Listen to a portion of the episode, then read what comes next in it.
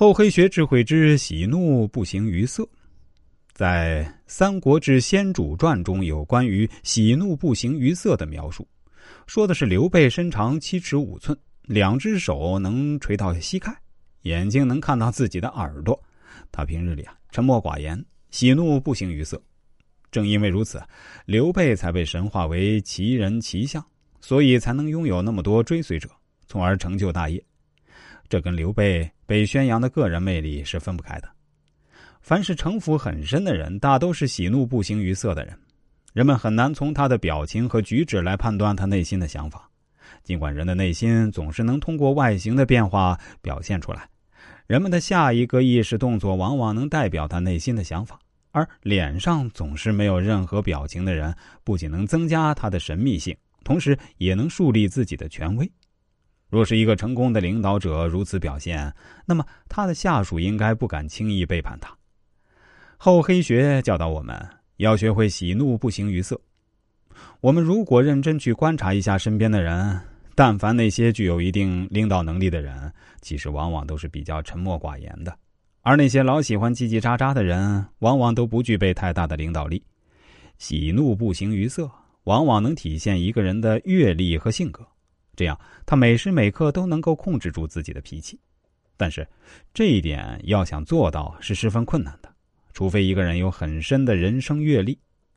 成功的人和社会经历比较丰富的人，往往能达到一种境界：遇到事情要坚强，学会忍耐，学会磨练自己的性格；做事情时要给自己留些余地，这样便会逐渐成熟起来，而且不容易让别人发现你真正的心思。遇事儿时要少说多看，凡事忍耐，让自己冷静下来，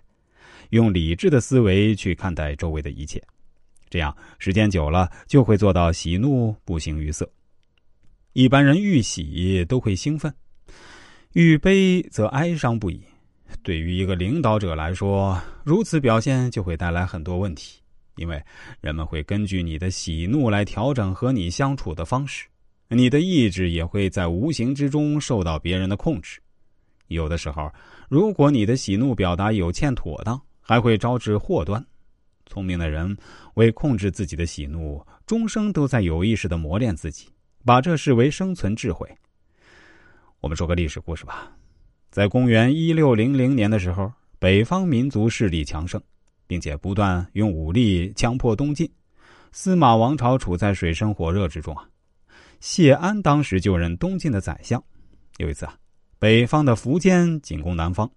并率领百万大军渡江而来。东晋当时势力弱小，大概只有几万人。虽说历史上不乏以少胜多的例子，但是此次实力实在是悬殊啊。东晋人民也失去胜利的信心。当人人都准备逃难的时候啊，宰相谢安却纹丝不动，沉着冷静。当他一切都部署好之后，便悠然自得的饮酒下棋。